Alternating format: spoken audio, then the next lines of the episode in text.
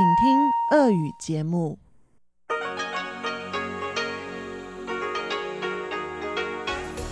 В эфире Международное радио Тайваня. Здравствуйте, дорогие радиослушатели! В эфире Международное радио Тайваня и вас из тайбэйской студии приветствует ведущая Анна Бабкова.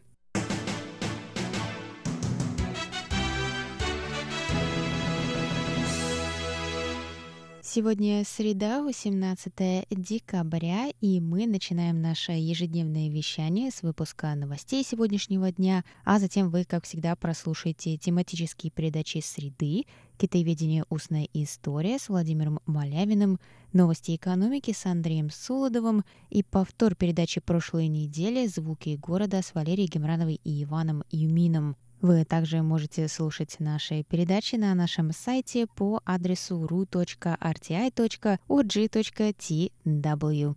А теперь давайте к новостям.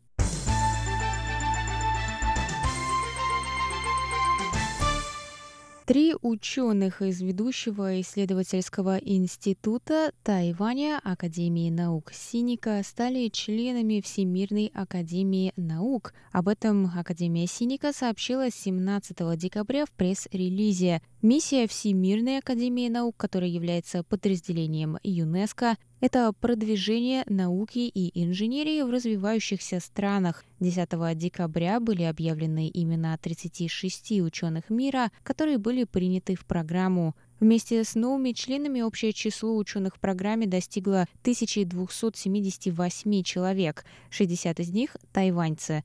В этом году членом Всемирной академии наук стал президент Академии Синика Джеймс Ляо, который занимается исследованиями в области метаболической инженерии и синтетической биологии.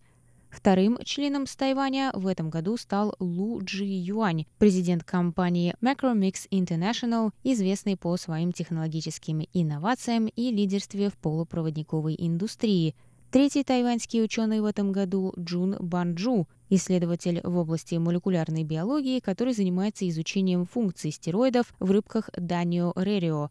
Среди известных тайваньских членов Всемирной академии наук можно назвать вице-президента Китайской республики, эпидемиолога и бывшего заместителя главы Академии Синика Джень Дянжэня, а также бывшего главу Академии Синика, Нобелевского лауреата, химика Ли Юаньже.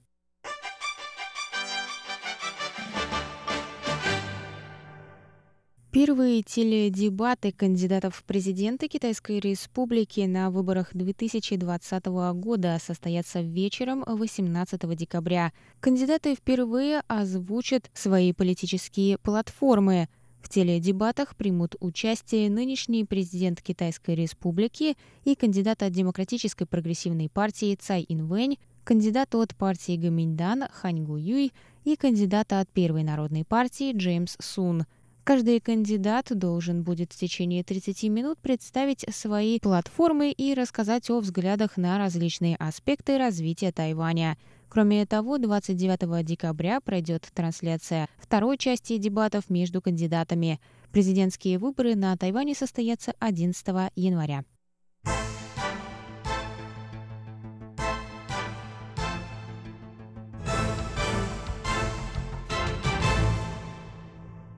Самую высокую рождественскую елку на Тайване сделали из старых детских игрушек в поселке Пули уезда Наньтоу. Игрушки пожертвовало около 8 тысяч местных детей. Высота елки достигла 15 метров, а ширина 10 метров.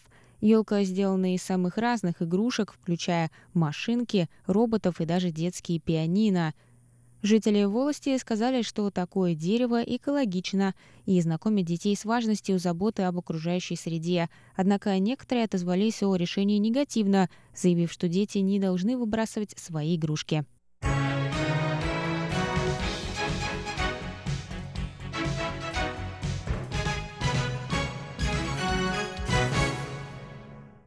Конгресс США одобрил 17 декабря законопроект о национальной обороне на 2020 год. В закон вошло положение, которое обязывает директора национальной разведки США подготовить отчет о китайском вмешательстве в выборы на Тайване. Президентские и парламентские выборы пройдут на Тайване 11 января 2020 года.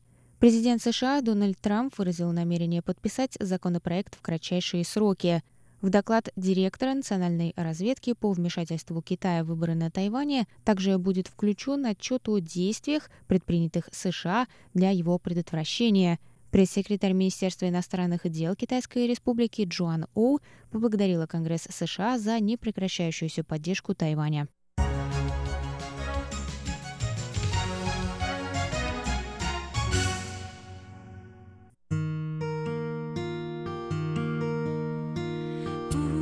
限的爱，向全世界传开，永恒的关怀来自他。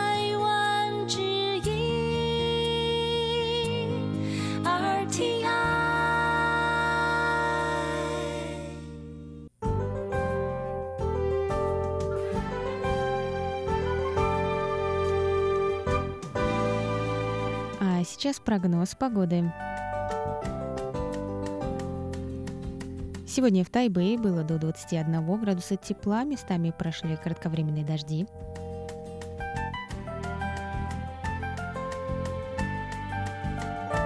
Завтра в Тайбэе до 22 градусов тепла, также возможны дожди.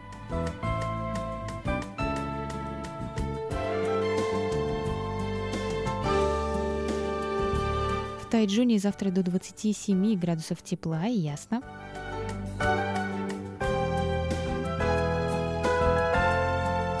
И на юге острова в городе Гаусюне тоже до 27 градусов тепла и ясно.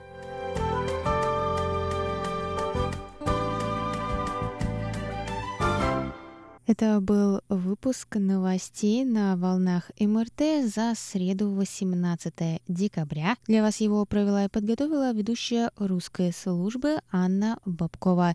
И я вам хочу кое-что напомнить. Новый год уже меньше, чем через две недели, и мы с коллегами готовимся к специальному новогоднему шоу, и поэтому призываем вас продолжать присылать ваши ответы на наш новогодний вопрос. А звучит он так. Писали ли вы в детстве письма Деду Морозу и какие подарки у него просили? Пожалуйста, пишите ответы на нашу почту по адресу russ.rti.org.tw. И авторы самых лучших писем, конечно же, получат от нашей радиостанции новогодние сувениры. А на этом все, дорогие друзья. Я с вами прощаюсь, но оставайтесь с нами. Далее в эфире передачи «Среды». Пока!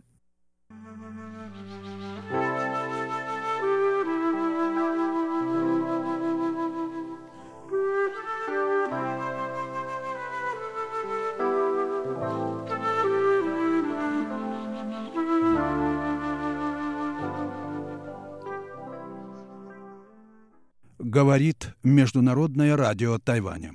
Здравствуйте, дорогие радиослушатели. В эфире передача «Китаеведение. Устная история».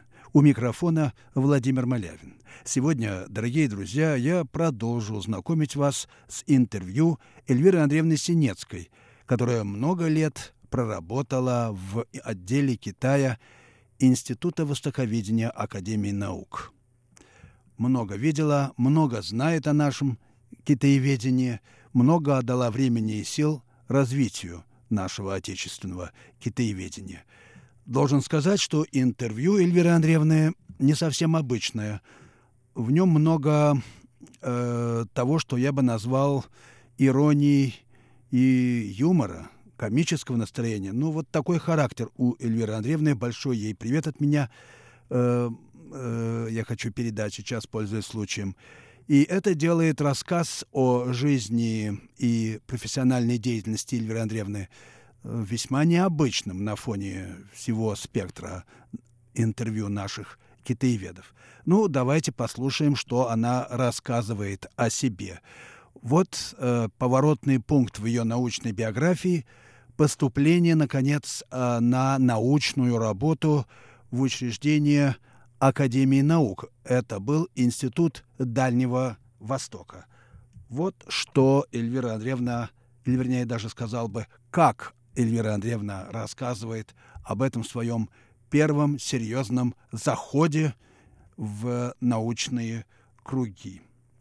Итак, э, подруга моя посоветовала мне пойти в Институт Дальнего Востока. Она сказала, что там маленький коллектив, хорошие люди, они занимаются современностью. Я пришла, и встретил меня Бергер, который был секретарем парторганизации, во-первых, и, во-вторых, под ним был отдел информации. Также с ним был начальник первого отдела. Кто не помнит, это отдел кадров в советские времена, потому что в институте была военная охрана. Меня честно спросили, что я умею. Я честно ответила, что ничего. Начальник первого отдела сказал, возьмем на старшего лаборанта. А Яков Бергер говорит, она же младший научный сотрудник, давай на эту ставку и возьмем. Потом я очень долго на ней сидела. Меня некоторые ругали, что не требую повышения. Да не за что было повышать. Вот в таком, я бы сказал, ироническом ключе Эльвира Андреевна рассказывает о себе, как вы видите. Ну, продолжим слушать ее рассказ. Так у меня появился первый учитель, Яков Михайлович Бергер. Но по национальности он еврей, а посему при поступлении в ВУЗ у него был ограниченный выбор из-за пятого пункта, как говорили тогда, хотя он окончил школу с золотой медалью. Он дружил с э, Юрием Новгородцевым, у которого отец был филологом, и который сам пошел на филологию по Китаю, а потом позвал поступать с собой Бергера. И Яков Михайлович пошел в Институт Востоковедения. Когда он окончил, ему предложили, независимо от красного диплома, поехать преподавать английский язык, куда обычно троечников посылали. Но он был уже женат, и поэтому ему разрешили свободное распределение. По хорошему отношению его устроили в Институт географии, возможно, даже не в отдел информации. А в ИДВ РАН он пошел уже как кандидат географических наук с прекрасным знанием языка и потрясающей памятью. На новой работе я переводила с китайского. Я реферировала немецкие и китайские журналы. Вот как-то так получалось. У Бергера это тоже было. Но главное, что он умел дать задание.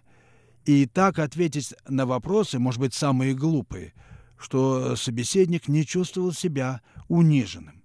Можно было быть уверенным, что тебе помогут, а не осудят и не облают. Для меня это очень важно, потому что я никогда не уверена в том, что и как делаю.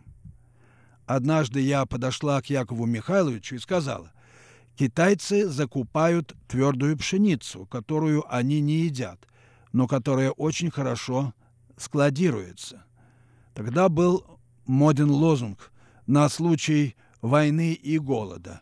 И я предположила, может, они действительно пищевые запасы делают. Бергер сказал, пришла мысль, ответьте. Ну как? Ну, элементарно, посмотрите статистику, сколько человек, сколько скота – что кто и сколько съедает, и прикиньте, идет это зерно в запасы или нет. Я села и написала свою первую работу с подсчетами, с графиками, и она была опубликована в информационном бюллетене ИДВ.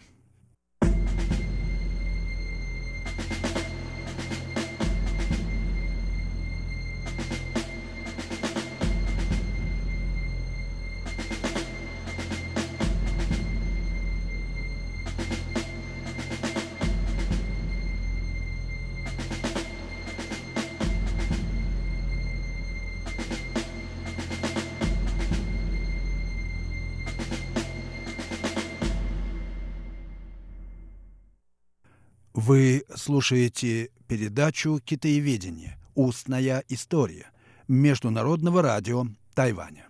Передачу ведет Владимир Малявин. В рамках этой передачи мы знакомимся с интервью, которое дала Эльвира Андреевна Синецкая вот как раз этой программе. Китаеведение. Устная история. Только что мы узнали, как появилась первая научная работа Эльвиры Андреевны в информационном бюллетене Института Дальнего Востока, где она была молодым, младшим научным сотрудником.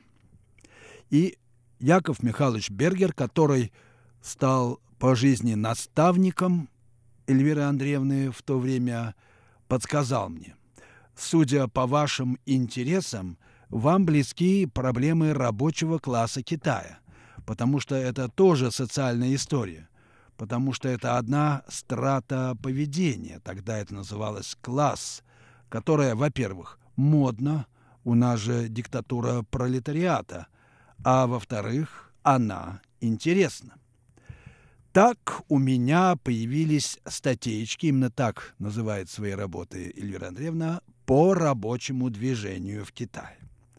А потом Юрий Новгородцев подарил мне два больших тома Дадзебао 1957 года «Движение исправления работы партии», притом первого экспериментального периода. Я смотрела на этот сборник с большой тоской. Начала переводить его в ИДВ, но было очень сложно, потому что нужен был такой человек, как Ду И Син, которому я впоследствии приходила со своим переводом, да к нему и все приходили, и он помогал разобраться. Это был современный китайский язык с редкими цитатами на вэняне. Но иногда даже Ду И Син ничего не понимал. Смотрел, смотрел и говорил.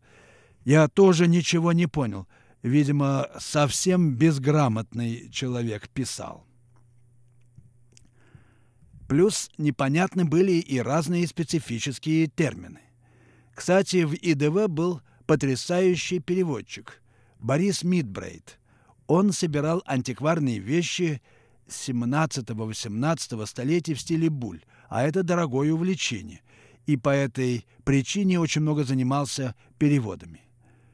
Однажды пришел довольный и говорит, «Пианино купил Булевское». Это тот самый случай, когда я купил мебель ради мебели, потому что никто в моем доме не играет на пианино, но это буль. Он так красиво переводил даже из журнала «Хунци», что я думала, как надо знать язык, чтобы это топорное нечто перевести так. Пытаешься и не получается, потому что сам как в колодке зажат. Потом нас посадили переводить большой справочник под названием «Кто есть кто в китайской армии», тайваньский сборник 67-68 годов. Ну, во-первых, там были несокращенные иероглифы, и, во-вторых, этот язык даже я была в состоянии почти грамотно переводить.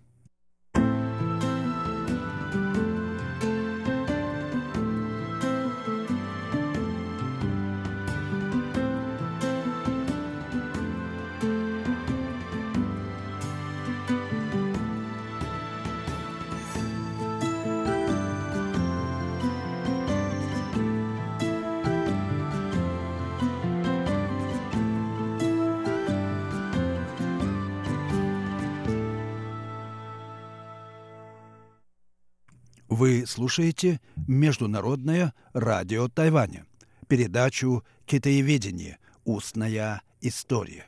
Передачу ведет Владимир Малявин.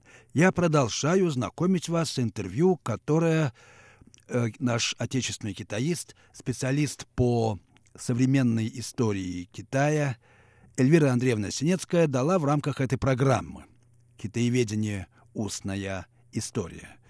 Эльвира Андреевна рассказывает о своей научной карьере, научной деятельности. Вот что она говорит. Ну, дальше был трагичный период. Бергер ушел в Институт научной информации, который стал создавать Лев Петрович Делюсин.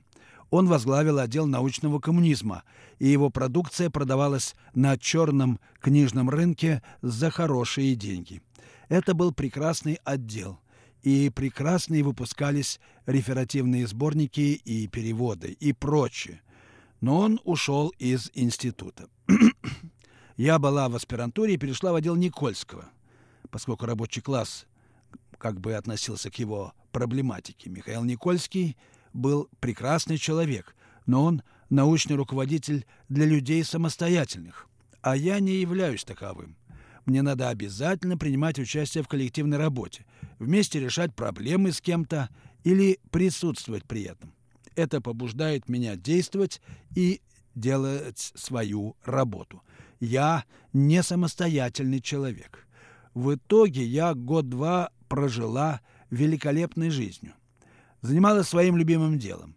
Лежала на диване, читала, смотрела фильмы, бегала по всяким фестивалям, ходила в театр, пила кофе. Но потом подумала, что еще немного, и я либо врасту корнями в свой диван, либо просто разучусь работать. И тут моя подруга Татьяна Коровкина опять предложила мне перейти. Это был, как я его называла, институт черных полковников. Они занимались сбором экономической информации обо всех странах, и я перешла в восточный отдел. Э, он открылся в 90-х, в начале, и назывался, кажется, Московский институт межотраслевой информации, если я ничего не путаю. В этом институте я поняла разницу между родами войск, известную мне ранее по литературе и фильмам. Например, самые скучные и простоватые – пехотинцы. Потом идут танкисты. А моряки – это еще более открытые, отзывчивые люди. И верх, элита – это летчики. Они действительно разные. Там также были кадры из военных разведок разных родов войск. В большинстве своем были полковники, может быть, отставники, а может, всю жизнь работающие в этой отрасли, не знаю. В 1973 году я перешла в этот институт на должность старшего научного сотрудника с прекрасной ставкой, с ежеквартальными и ежегодными премиями. Все было великолепно, кроме начальника. Он был, по-моему, полковник, хохол, я не ксенофобка, ни в коем случае, однако же. Он доводил до слез сотрудницу нашего отдела, подполковниц, подполковника, специалиста по Чехословакии, взрослую и серьезную женщину. Мол, все не так, все не то и так далее. У меня тоже было настроение от него жуть. Но, если честно, я не была готова к такой работе.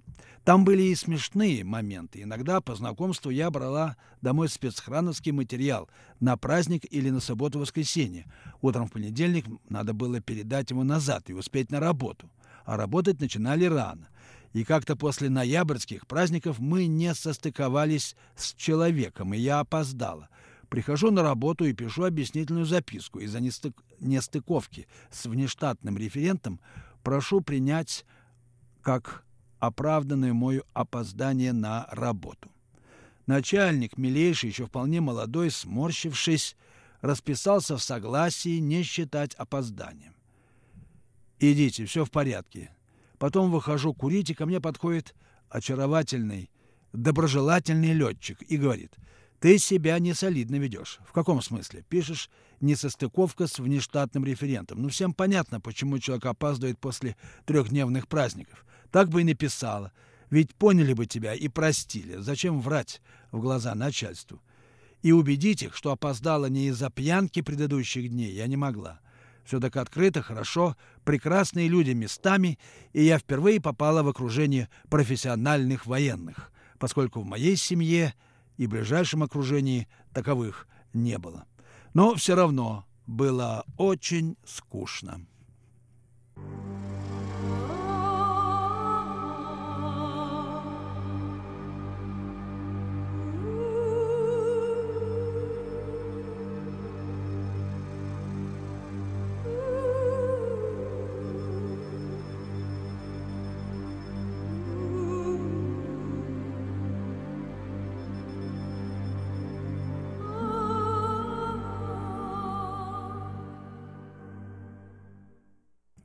Вы слушаете передачу «Китаеведение. Устная история» Международного радио Тайваня. Передачу ведет Владимир Малявин. Я продолжаю знакомить вас с рассказом отечественного китаеведа Эльвиры Андреевны Синецкой о своей научной деятельности, о своей научной карьере. Как вы помните, э, Эльвира Андреевна перешла на время в так называемый Институт межотраслевой информации, но задержалась там ненадолго и уже через 9 месяцев попросилась в Институт востоковедения э, к Льву Петровичу Делюсину, нашему замечательному китаеведу и, главное, нашему, я бы сказал, ангелу-хранителю китаеведения в советские времена, очень и очень помогшему решительно всем китаеведам и в особенности тем, у кого были разного рода трудности э, организационного плана и так далее. И вот так получилось, что Лев Петрович Делюсин Синецкую принял, и э, она с тех пор работала в Институте Востоковедения. Правда, рассказывала она о своем приходе довольно э, иронически, как это ей свойственно. Она говорит, я, э, некоторые доброжелатели в институте говорили про меня. Она пришла, покрутила своей задницей в зеленых штанах, и Лев Петрович ее взял. Если по-честному, нечем крутить, а брюки я одна из первых принесла в Москву, потому что привыкла в Китае в них ходить. Это было еще то время, когда ни врачам, ни учителям не разрешалось ходить в брюках. А я очень рано начала ходить в брюках, и носить их мне было очень привычно. Я думаю, главное, что представлял во мне интерес для Льва Петровича, это то, что я была бывшим сотрудником Института Дальнего Востока, потому что к этому времени половина отдела уже была оттянута в ИДВ. И тут кто-то пришел из ИДВ. Меня взяли в отдел и сразу посадили готовить очередной сборник «Общество и государство в Китае». И мы сидели в компании Зоя Каткова, Зоя Дубасова и я. Под руководством товарища Хохлова мы вырезали буквы, вырезали строчки. После цензуры Саша, это Хохлов, перекомпоновывал материал, а мы переклеивали, переделывали и готовили сборники. Денег на перепечатку не было. Ну, я была младшим научным сотрудником и пришла работать в уже сложившийся коллектив. Это был 1974 год. И Лев Петрович меня взял, за что ему бесконечно благодарна. Не помню точное количество сотрудников, но это, в общем-то, и не важно. На этом я заканчиваю сегодняшнюю передачу. Вы слушали передачу «Китаеведение. Устная история». Всего вам доброго, дорогие радиослушатели. До следующих встреч в эфире.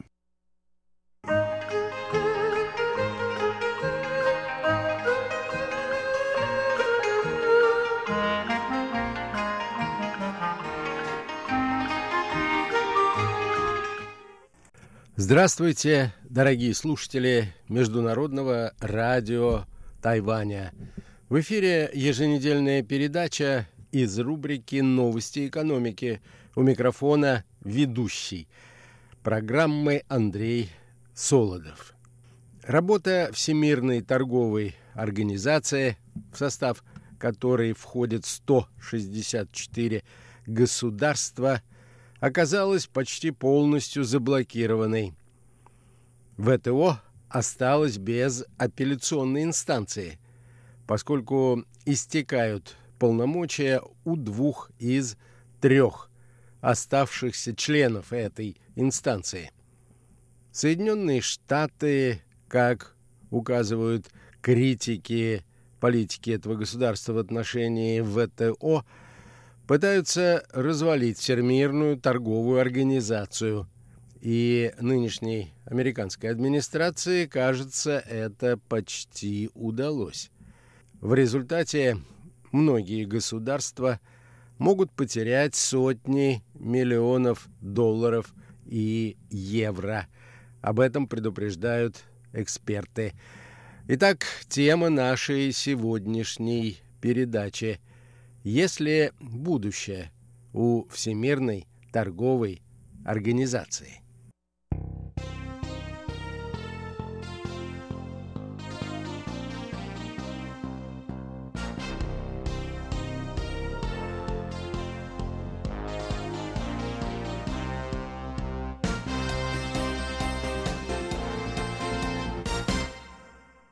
Итак, возникает вопрос, почему же деятельность Всемирной торговой организации может оказаться парализованной?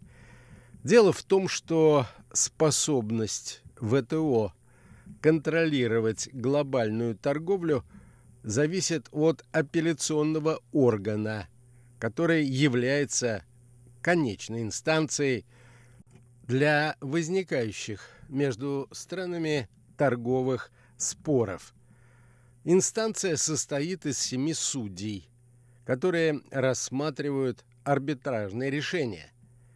Когда страны обжалуют ущемление своих прав, то иск должна рассматривать коллегия из трех судей. Именно столько необходимо для вынесения решения.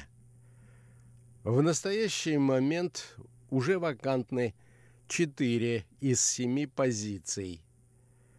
10 декабря нынешнего года еще два судьи покинули свои посты в связи с выходом на пенсию.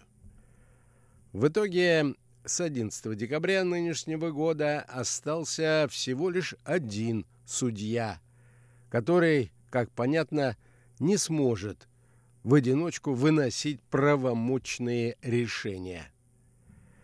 Любые же замены на вакантные места в суде ВТО в течение длительного времени блокируются Вашингтоном и, как утверждают эксперты, блокируются сознательно. Так что усилиями Соединенных Штатов работа ВТО может быть и окончательно заморожена.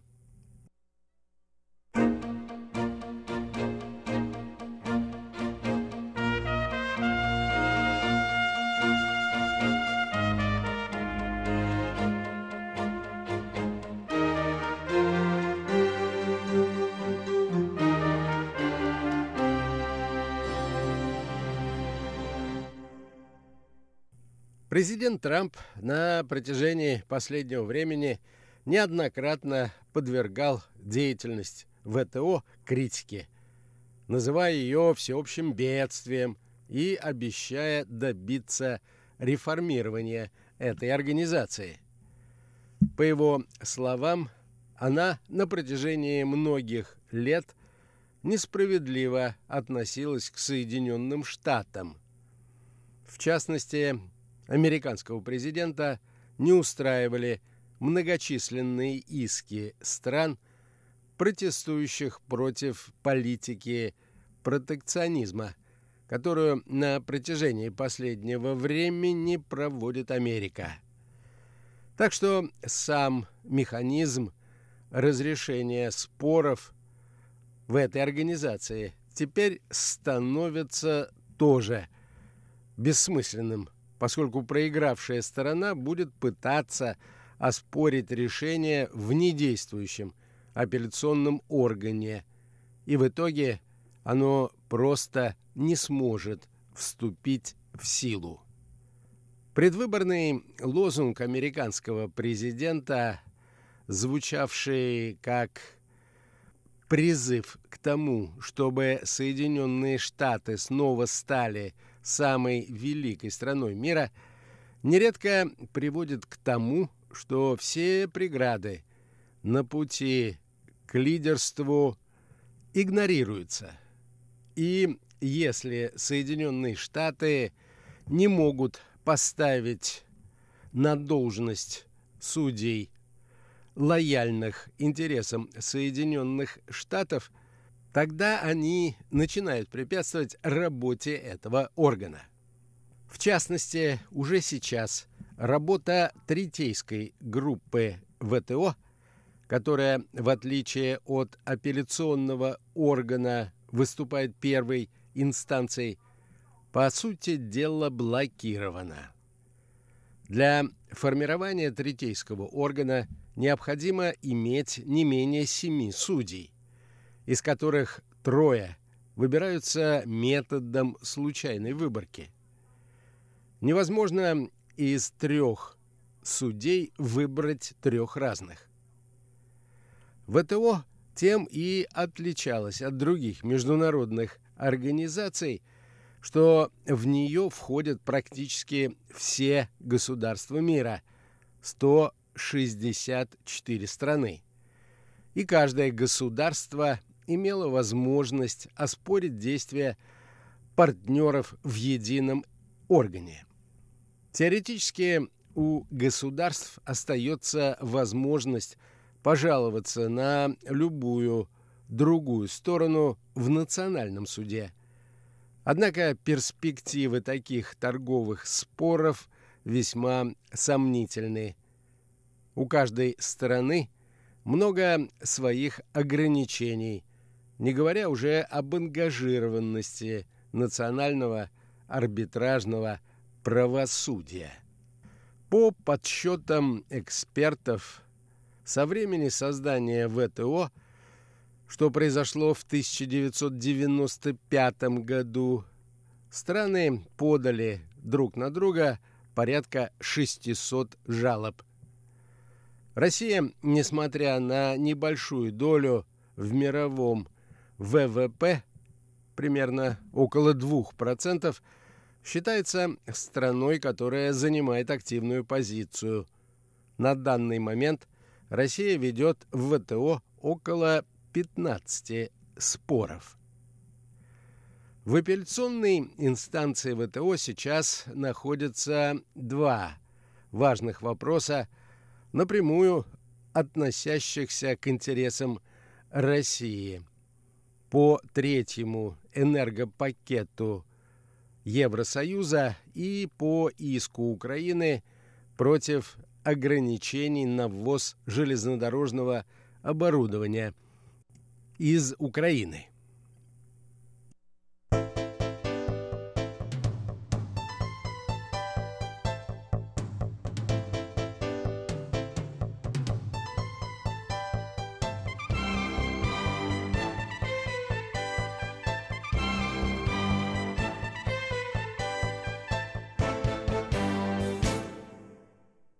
Как отмечают наблюдатели, спор с Украиной, в случае, если он будет заморожен, больших проблем для экономики России не создаст.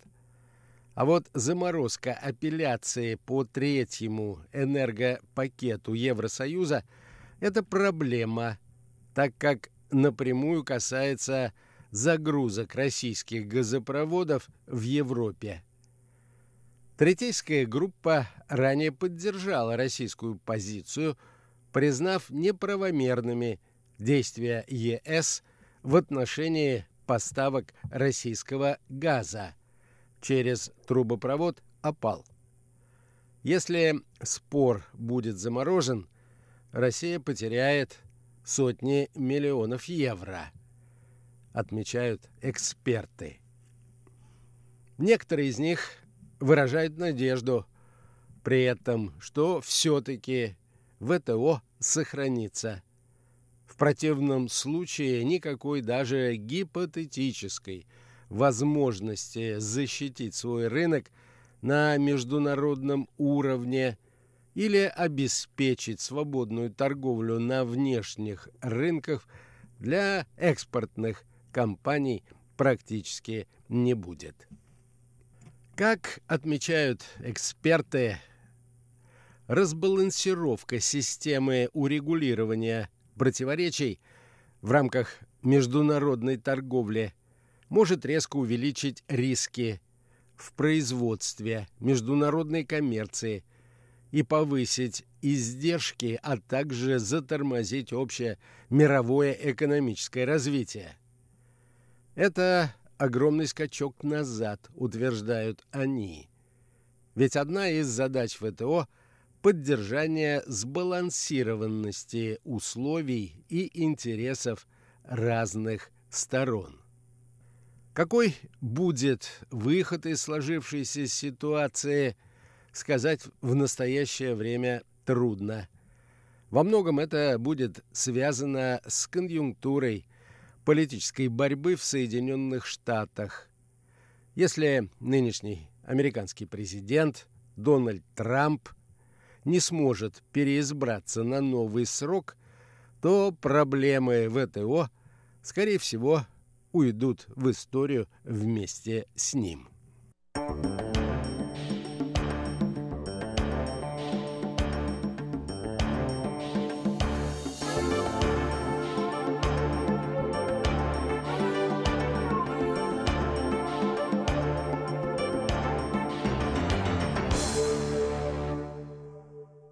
Итак, Всемирная торговая организация. Что же мы знаем о ней?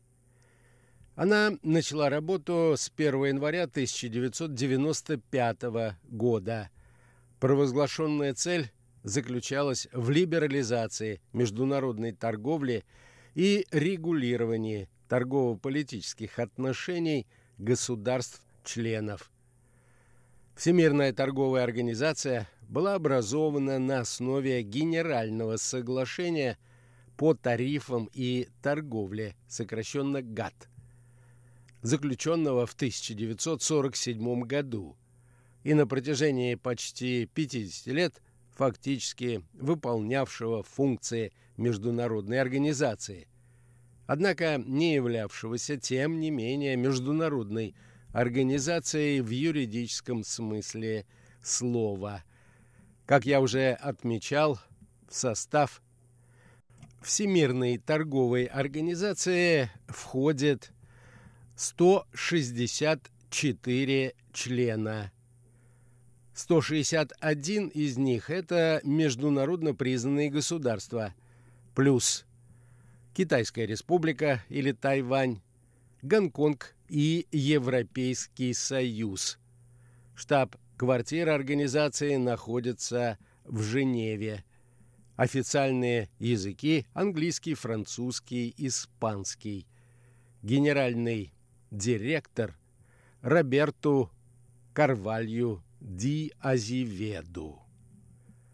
ВТО отвечает за разработку и внедрение новых торговых соглашений, а также следит за соблюдением членами организации – всех соглашений, подписанных большинством стран мира и ратифицированных их парламентами. На этом, дорогие друзья, позвольте мне завершить очередную передачу из рубрики «Новости экономики». Сегодня речь шла о трудностях, с которыми сталкивается Всемирная торговая организация.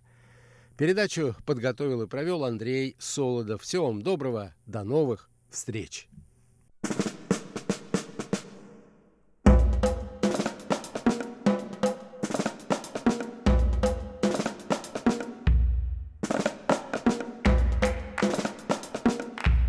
Здравствуйте, дорогие друзья! У микрофона ваши ведущие Иван Юмин. И Валерия Гемранова. И, конечно, вы слушаете передачу «Звуки, Звуки города».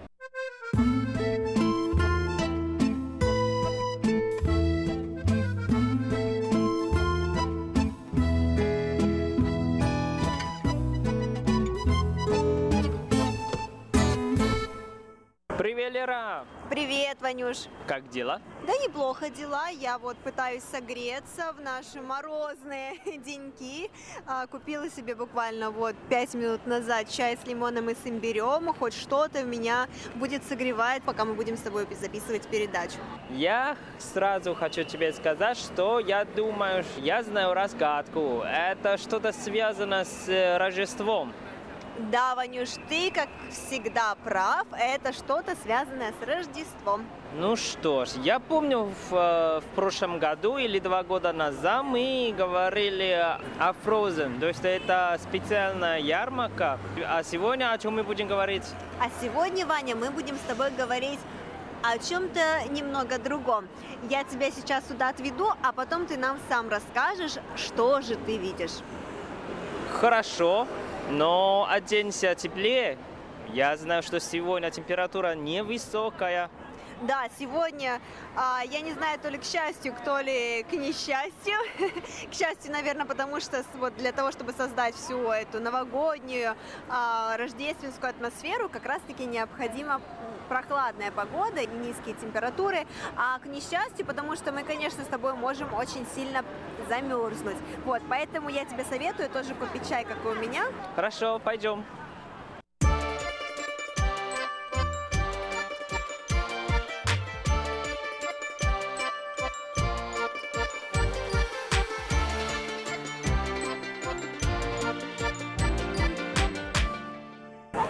Лера, что это такое? Это... Ой, народу! Осторожно, осторожно, не столкнись, не столкнись. Тут дети еще бегают, Ваня. О, светофор! Все, все. Не успели. Не успели слегка. Как же так? Это как накануне Нового года, что ли? Именно, Ваня, мы сейчас с тобой идем в один райончик, в парк, где для нас устроили, а, можно сказать, такой новогодний островок. И поэтому здесь, конечно же, очень много людей. Все жители Тайбэя, Нового Тайбэя, гости столицы выбрались специально, чтобы приехать вот в такую новогоднюю страну, сейчас уже доступную для всех. И поэтому людей здесь очень много, а полицейские очень злые, потому что людей очень много, и люди их не слушают. А, вот, но мы с тобой все-таки постараемся не заблудиться среди толпы и постараемся найти самые интересные места, о которых мы расскажем нашим слушателям. О, да-да-да, я видел. О, так красиво. Везде лампочки. О, красиво такие. О, смешно. Да, это тебе сейчас смешно, когда ты стоишь по ту сторону дороги. А вот мы сейчас с тобой перейдем через дорогу, и ты будешь там, я думаю, жаловаться на огромные очереди. Але, расскажи мне, пожалуйста, пока мы еще ждем светофор, чтобы перейти дорогу. Что здесь есть? А вот об этом ты узнаешь через несколько минут. Хорошо.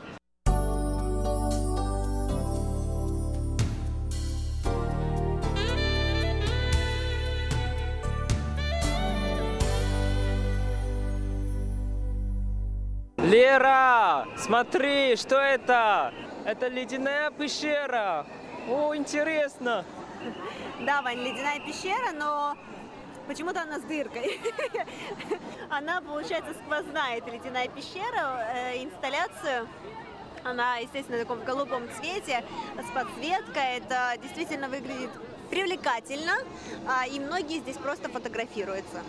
А, здесь есть объяснение. Здесь написано, что это судьба с морем.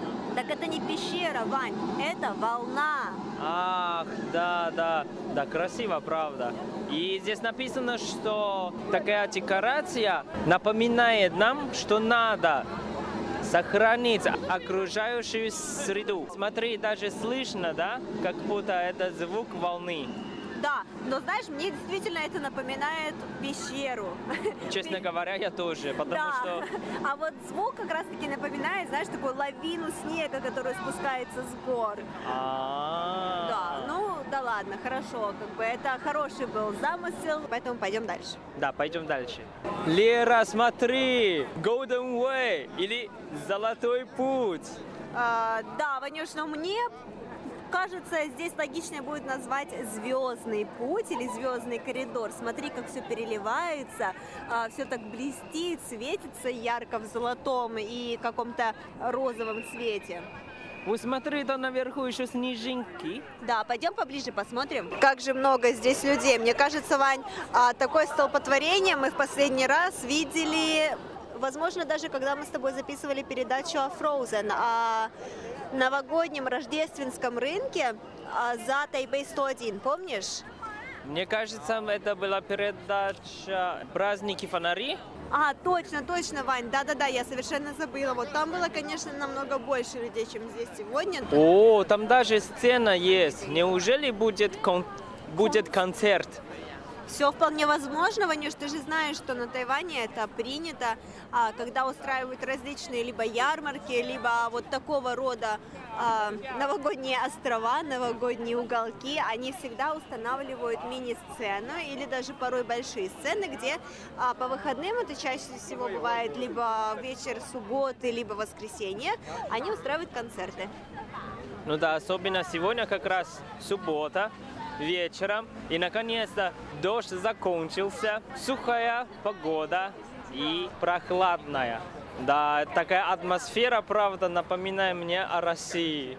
К сожалению, без снега. Да, к сожалению, без снега, но с другой стороны здесь и теплее, чем в России. Вот, но да, ты прав, по, конечно, по количеству и по качеству иллюминации очень сильно напоминает Россию. Лера, осторожно, свою сумку. Много народу уже.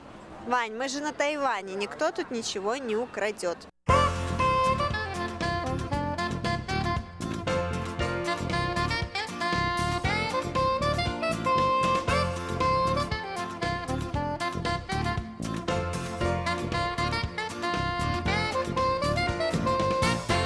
Ваня, ты посмотри, как по-разному одеты люди. Кто-то одет в теплые куртки, шапки, перчатки, теплые ботинки, штаны.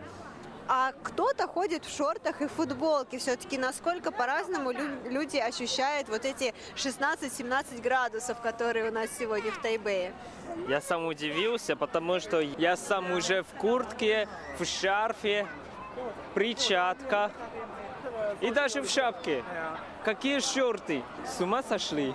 О, видел, видел. Вот смотри туда. Ярмарка. Мамочки, Ваня, как же там много людей. В Тайване без людей невозможно. Ну, что ж, Но здесь же не протолкнуться. Ваня, я вспомнила еще одну передачу. Помнишь, мы делали с тобой передачу Дихуати как Да. раз таки в предновогодний период, и я уже говорю о китайском Новом да, да, годе, где просто было а, иголки некуда упасть. Здесь, мне кажется, даже сложнее. Да, я думаю, что здесь, наверное, все-таки сложнее. Ну что, пойдем посмотрим? Да. Ты готова? Я к, К тебе, войне. я уже приклеила себя к тебе клеем, поэтому пошли. Все, пойдем.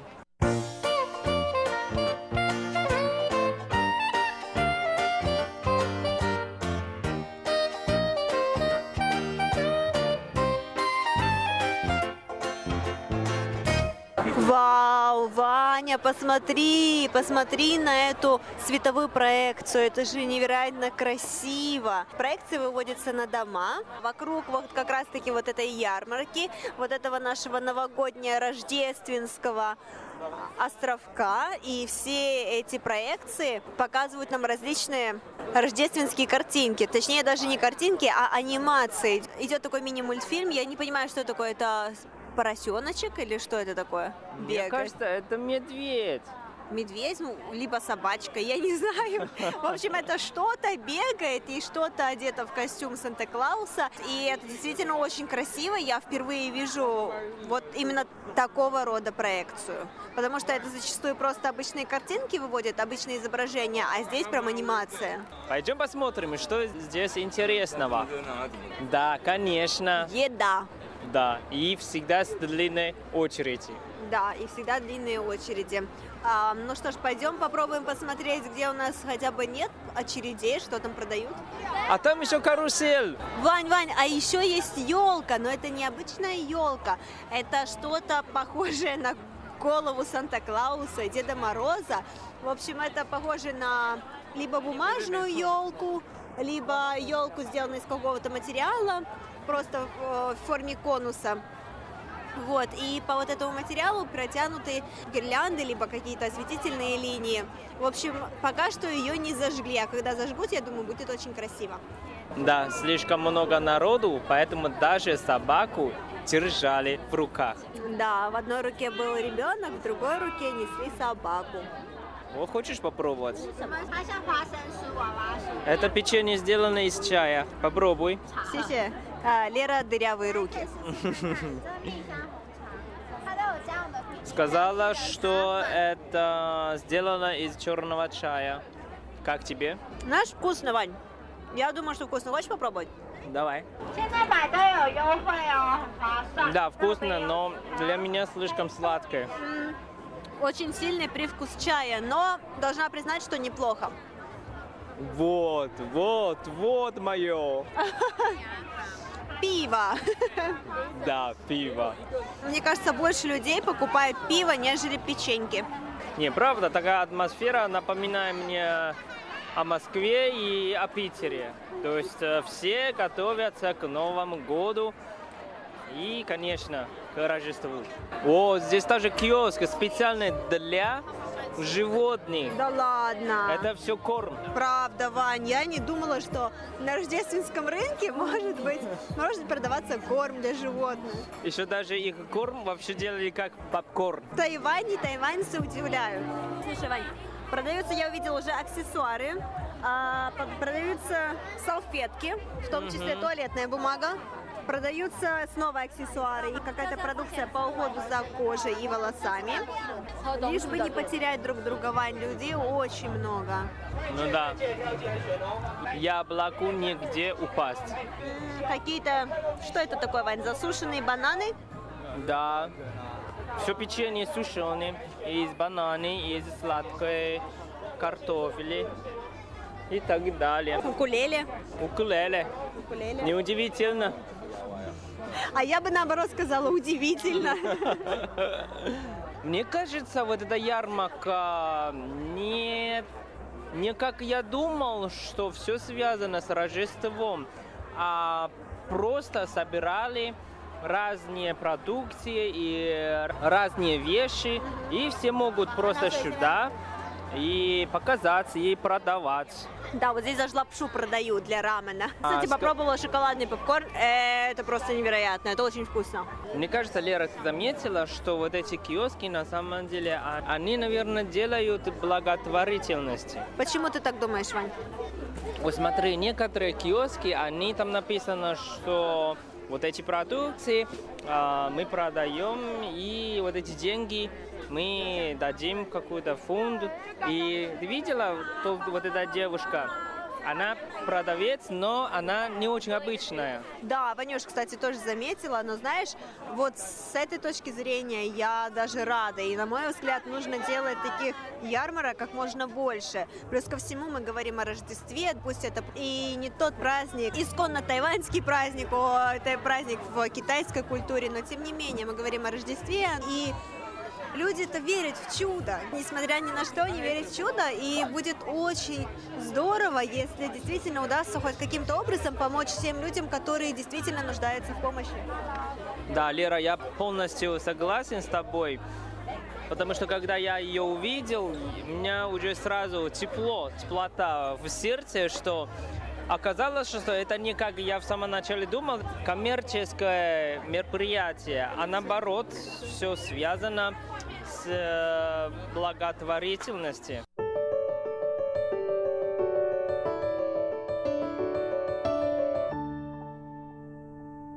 Дорогие друзья, на этом время нашей передачи подошло к концу. Мы прощаемся с вами до следующей недели. С вами были Валерия Емранова и Иван Юмин. 该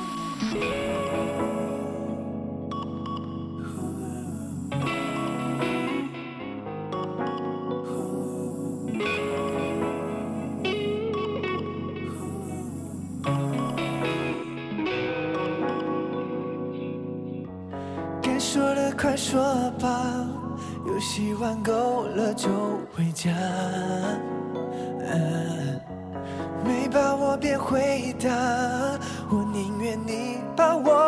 傻瓜。说出那句话先别急着两败俱伤还是留点退路成想。说出